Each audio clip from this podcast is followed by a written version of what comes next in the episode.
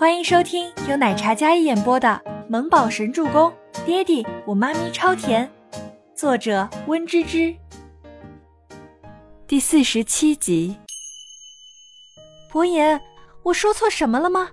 我们本来就要订婚了呀，我都不介意你有私生子，为什么你要伤害我的心啊？我父母对你一直当亲生儿子一样，对你寄予厚望，难道你要辜负他们吗？孟年心被这样打脸，他自然不会轻易善罢甘休的。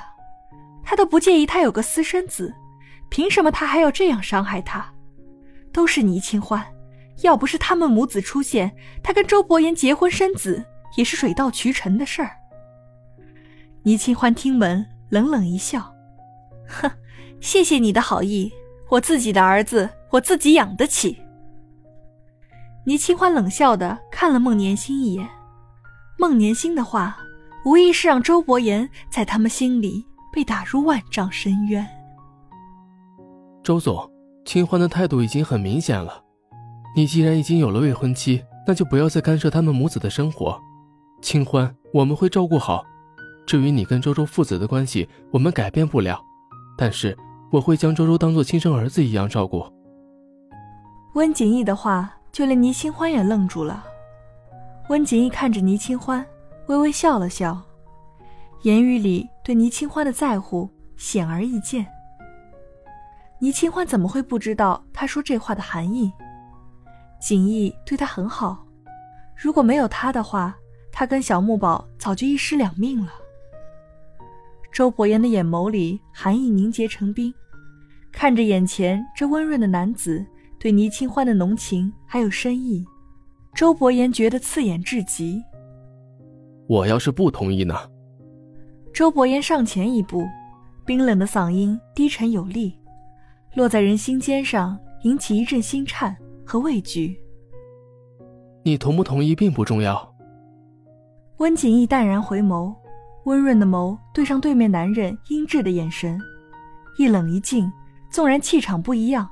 可是两人身上同样具备着与生俱来的威仪，只不过周伯言更为张扬，而温景逸则是内敛。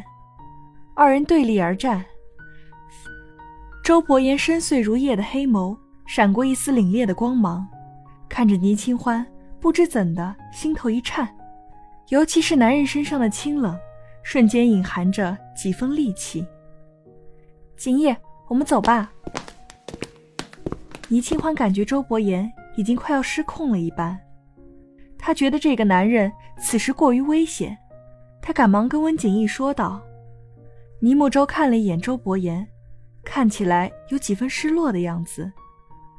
孟年心心里得意，他此时退到一边，只要他咬定他跟周伯言有婚约，那么倪清欢那个女人就该识时务。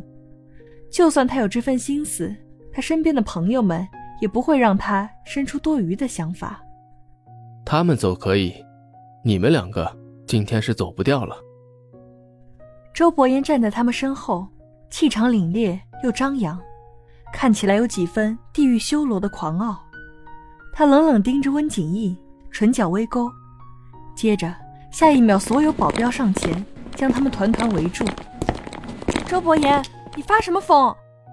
倪清欢看着靠过来的保镖们，心里有一阵心慌。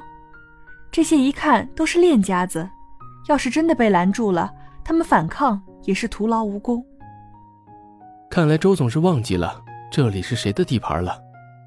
温景逸淡然侧头，没过一会儿，另一支队伍也整齐出现，同样的专业，同样的整齐划一，保镖之间的气氛瞬间就燃起来了。看得出来，彼此都不愿意退让一步。是温家的保镖，温家中医世家，这里所有的医院都跟他家有着密不可分的关系。他要是有动作，比周伯言更加的快。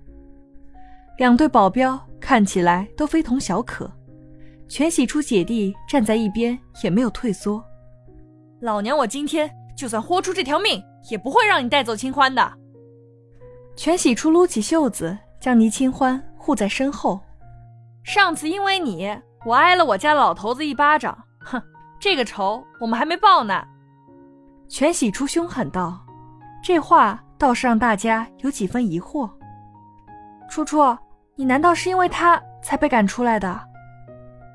可不是嘛！我爸想巴结他，但被我给祸害了。老头子怎么会放过我？巴结？一个小保镖有什么好巴结的？所有人都对周伯言的身份了如指掌，唯独倪清欢还云里雾里的。”他还是以为周伯言是被那富婆包养的关系，所以周伯言的身价也是水涨船高。气氛僵持不下，甚至说有几分诡异。周伯言铁了心的要将倪清欢母子带走，似乎只要温景怡有所动作，下一步他就一声令下，然后整个医院里就要打起来似的。停！既然这件事儿是因我而起。那么我没有别的要求，我只要知道五年前的真相，然后再做决定。倪清欢示意大家不要冲动。妈咪，倪慕舟抱紧了倪清欢的大腿，看起来小家伙在这一堆黑衣保镖中有些不安的。哼，真相就是呀，当年这个人玩弄你的感情，拿着一笔分手费出国深造镀金去了。丢下年少有孕的你不管不顾，全喜初道：“真的？”全喜初点头。说起这件事儿，他就无比恼火，就连倪木舟也有些动容。竟然还有这样的事儿！全大小姐，做人不要太缺德。三言两语将他的事情彻底抹黑。周伯言竟然还不知道他的故事还有这个版本。难道不是吗？你是听他母亲说的吧？你觉得倪家夫人愿意将自己的宝贝女儿交给一个一穷二白的穷小子吗？不会，所以他会从中了断我跟清欢的所有联络方式，并且拿了一笔钱将我打发，钱我一分没收。如果你觉得他只是想要让我们分手，会那么迅速跟雷家联姻？本集播讲完毕，感谢您的收听。喜欢就别忘了订阅和关注哦。